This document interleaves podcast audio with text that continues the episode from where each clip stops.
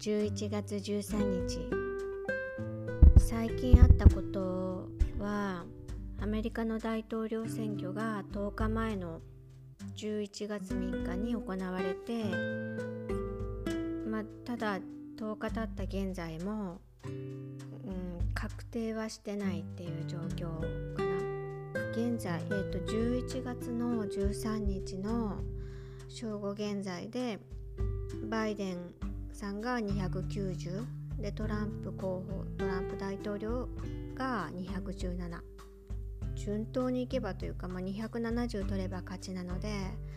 バイデンが次のネクストプレジデントっていうことを報道したりあとまあ日本の総理大臣も電話して祝意を伝えたりはしてるみたいだけど不正疑惑があったりとかトランプさんが敗北宣言をしてないっていうこともあって確定はまだもう少しかかるかなっていう状況が一つ。であとはコロナがまた第2波第3波で世界中に今また急速に拡大中でロックダウンをまたしてる国が出てきたりアメリカも連日レコードハイっていう感じで、えーと、感染者数がの記録を連日塗り替えられてるような状況が2020年の11月13日の今日です。で1個目の、あのー、アメリカの大統領選挙の開票日というかその投票日は一応チェックしようと思って、うんと、ネットだったりとか開票速報を見てたんだけど、まあ、ちょっと CNN だとかなり偏るので前回までは CNN で見てた気もするんだけど今回は ABC のライブを見てました。でまあ見てたけど結果云々っていうよりもあのマスメディアが大手マスメディアが本当にオールドメディアなんだなって感じたのがキャスターとかあとコメンテーターとかその出てくるジャーナリストの顔ぶれが15年前とか下手したら20年ぐらい前とあんまり変わってないんだよね。ABC では ABC の専属みたいな感じで今ジョージ・ステファノポロスがずっと出てたけど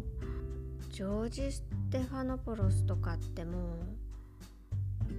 う、ね、クリントン政権の時に入ってた人だけどかなり高齢だしまあその人がいまだにこうメインを張ってるっていうのってどうなんだろうなって。日本のテレビもきっと似たような状況なんだろうけど候補者もおじいちゃんだし解説をしている人もおじいちゃんだし。15年とかね経ってれば新しい有能な人とかもちろんそのキャスター陣とか CNN もそうだけどそれに出てる人がとっても優秀な方なんだろうけど新陳代謝が起こってないんだなっていうのをすごく感じながらなんかそういうところが気になってぼんやり見てました。で結局その日のうちでは朝からずっと見てたけどもちろん決まらなくて、まあ、今も決まってないからでただ次の日にバイデンさんが勝利宣言ではないけどまあ勝利宣言みたいなのをしたんだよね。でステージの上からいつも大統領選で行われるようなこれまでの選挙戦では敵同士で戦ってたけどアメリカは一つだっていうようなお決まりの勝利宣言というか、まあ、演説をしていてもうなんそれも古すごい古く感じちゃって中身演説の中身もすごくチープだったしなんか B 級映画の大統領演説並みに中身がなく私は感じてしまったし80年代のアメリカみたいな今の状況に全然合致してなくって胸には響かない演説だなって思って見ていてコロナの状況もこんな状況だから応援者もそんな集まってなくて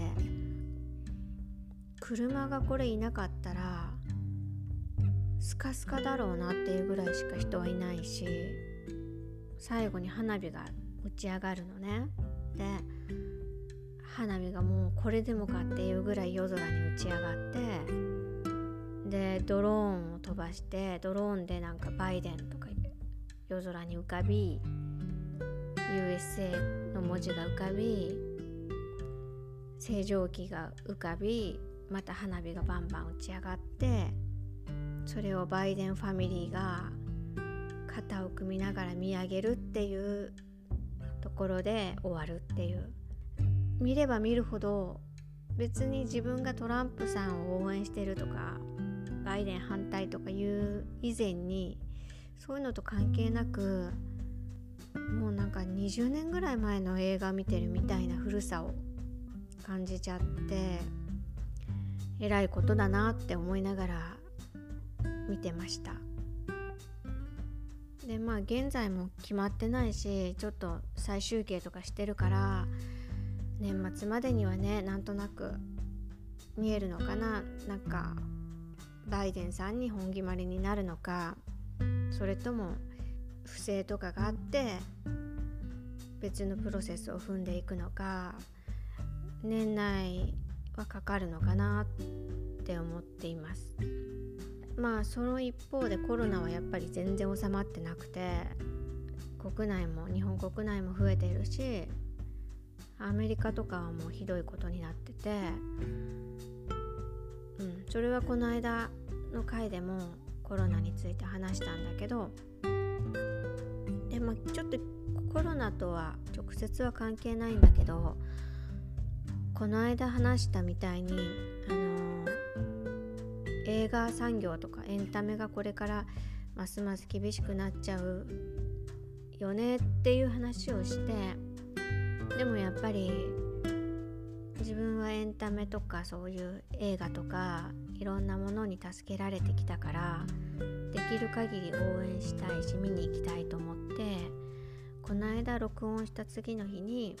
早速映画を見に行ったのね1本。でその時見に行ったのが「ブラックスワン」ってあの草薙剛さんが主演の映画ですごくね良かった。あこれぞ映画だなっていう映画。本当に説明とかが全然ない無駄なセリフがないんだよね。視聴者の想像力と理解力に委ねられてる部分がとても大きい映画でだからって分かりにくいってことは全然ないんだけどメタファーがいっぱいあったり余白がとっても大きい映画その分すごく心にズシンってくる内容もとても重いというか、まあ、決してコミカルなものではないしそのトランスジェンダー役の草薙剛さんとそれをに関わる人々。でみんながみんななりたい自分にはなれてないんだよね。なりたい自分になれないことに苦しんでたりなんかそれと格闘しているっていう。別にまあトランスジェンダーの人が主役なんだけどそれぞれがそれぞれで思い描く理想の自分とか求めてるものには慣れてない。あのバレエの「白鳥の湖」のストーリーともすごくこうリンクして進んでいくような映画で素晴らしいなって。これぞ映画だなって。あのそういうフランス映画とかもそうだしそういう静かなんだけど深みがあって余白がある映画って何にも邪魔されないで真っ暗な中で自分とそのスクリーンだけの関係になるから入り込む分いろいろと気づきがあるんだよね。だからそういう映画もちろん大作のアクションも映画館で見た方が全然迫力はあると思うんだけどそういう映画らしい映画なんか余白が多いような映画こそ映画館で見なければいけないなって。でそれを映画館で見れてよかったなって思ったんだけど。あそうだ。でそのブラックスワンを見に行こうと思ったのが前から見たいと思ってたんだけどその日から「あの鬼滅の刃」が公開されるっていうのがいっぱい報道されててであ「鬼滅の刃」が始まったら一気に上映館とか上映回数が少なくなっちゃうから見なければって思ったのね。で私がブラックスワンを見に行った時はちょうどその日が「鬼滅の刃」の初日だったから映画館もその時すごい行列もできてたしで自分ももう少し落ち着いてから見に行こうかなって思っているんだけどこれなんか400億円いって「千と千尋の神隠し」を抜くんじゃないかっていうことが一つまた注目されてるんだけどあのアメリカとか他の国では映画の公開延期が続々と決まってほとんど映画館も営業できてないような状況が続いているって聞くからこの間のあのこの間の録音でも言った通り映画館自体がかなり減るかもしれないってこのままの状況でいけばね。で翻って日本では本当に「鬼滅の刃」のおかげでかなりの映画館が助かったはずあの、まあ、単館上演館とかはちょっとまた別だけどでもクラウドファンディングとかで映画館を救おうみたいなのが4月5月の時点でもあったし全ての映画館は救えなかったとしても「鬼滅の刃」のおかげで東方系だったり大きな映画館がシネコンが救われるならその分の援助をあの小さな映画館に振り分けることも可能だから「鬼滅の刃」のおかげで日本だけではというかまあ台湾でも今「鬼滅の刃」がヒットしてるって昨日あたりからやってるからいくつかの国では「鬼滅の刃」のヒットのおかげで映画館が生き残れるかもっていうふうに思うし実際そういう分析をしてる方もいらっしゃると思うんだけどでねなんかこのパターンって結構日本ってあるなって思ったの。アメリカとかではもう CD のそのフィジカルコピーなんか売ってるあんまり売らないしアーティストはストリーミングだったりあとライブで稼ぐっていう感じになってて CD のフィジカルコピーがこんなに売れてる国って多分日本だけでしょ。もうタワーレコードも日本にしかないよねもう確か。ででもそのやっぱりフィジカルコピーが生き残ったのは CD を作る会社が生き残れたのは AKB とかのそういうアイドルが投票権だったり握手券だったりと抱き合わせで売るっていうシステムができてそれには賛否あって、まあ、火がかなり多かったしそのおかげで日本の音楽市場は壊滅的になったり、トレンドからね世界のトレンドから完全に音楽が日本だけも異質なビハインドになっちゃってもう今のトレンドの音と日本の音楽はかなり乖離してる。K-POP は世界で売らなきゃいけないから世界のトレンドの音にくもう食らいついていっていろんな有名なミュージシャンとコラボしたり BTS とかエド・シーランとコラボしたり、まあ、いろんな人とコラボしてついに「ダイナマイト」でビルボード1位を取ってるしそういう k p o p と全然違う路線をもう本当に独自の路線を進んでて音楽の、まあ、トレンドからは日本はかなり異質なところにいるって、まあ、それを音楽ジャーナリストはすごく嘆いているし自分もちょっと嫌だなってことはないけど握手券とかで買わせるっていうのはちょっとアコギだなって思ってた時期がずっとあったけどでもそのおかげで CD のフィジカルコピーはまだ生き残っててこの国では。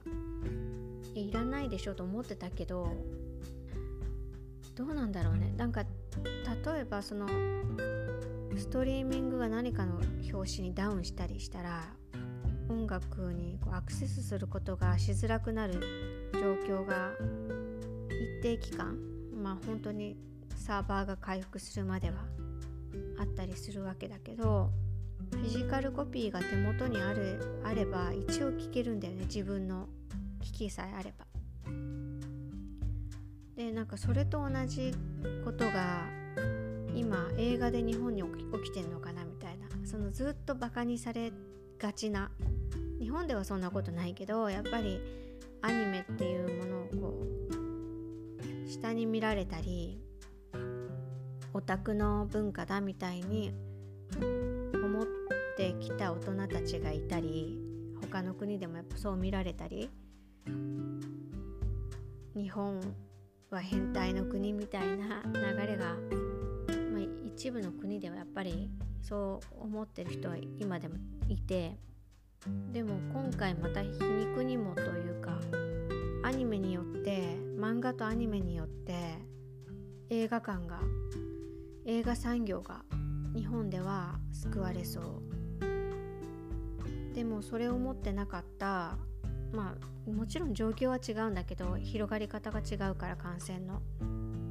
もう映画館がなくなるかもという瀬戸際になってて、うん、日本の中では CD はまだあるし映画館も全然まだまだ続くよっていう特殊な状況が続くかもしれないって面白いなってこの状況を見ています。新しいプラットフォームとか新しいコンテンツにが出てきた時って乗り換えるべきだっていう動きが出てきやすいし若い人は特にそう思うしアメリカみたいな国ではもちろんそれがあるべき姿としてあの一気に乗り換えろっていう風になっていくんだけどで日本ってやっぱりそれがすごく良くも悪くも遅いし古くから続いてきた文化だったり古くから続いてるシステムをまあ変えるってなった時の抵抗勢力というか抵抗感はすごいある。だから変化には人一倍遅い分意外としぶとく古いものが残っていくんだよね。一見無駄に見えるものが根強く残ってて無駄だからなくせっていうもうほとんどが多分無駄だしなくしていいんだけどでも完全になくすと元に戻せない元に戻すのってすごくエネルギーがいるから一回なくしちゃえばいいじゃんって簡単に言えないところがやっぱりあるっていうのが年を重ねると分かってくるんだよね。その CD に続いて映画産業も似たようなことが世界とは違う動きが日本の中でだけ起きていくのかなと思って興味深く見ています意外とこういうところから次のコンテンツとかマーケットとか新しいものが生まれたりしたら面白いのになとか日本の強みがそういうところから出てきたらいいのになってほんのりの期待みたいなものも感じながら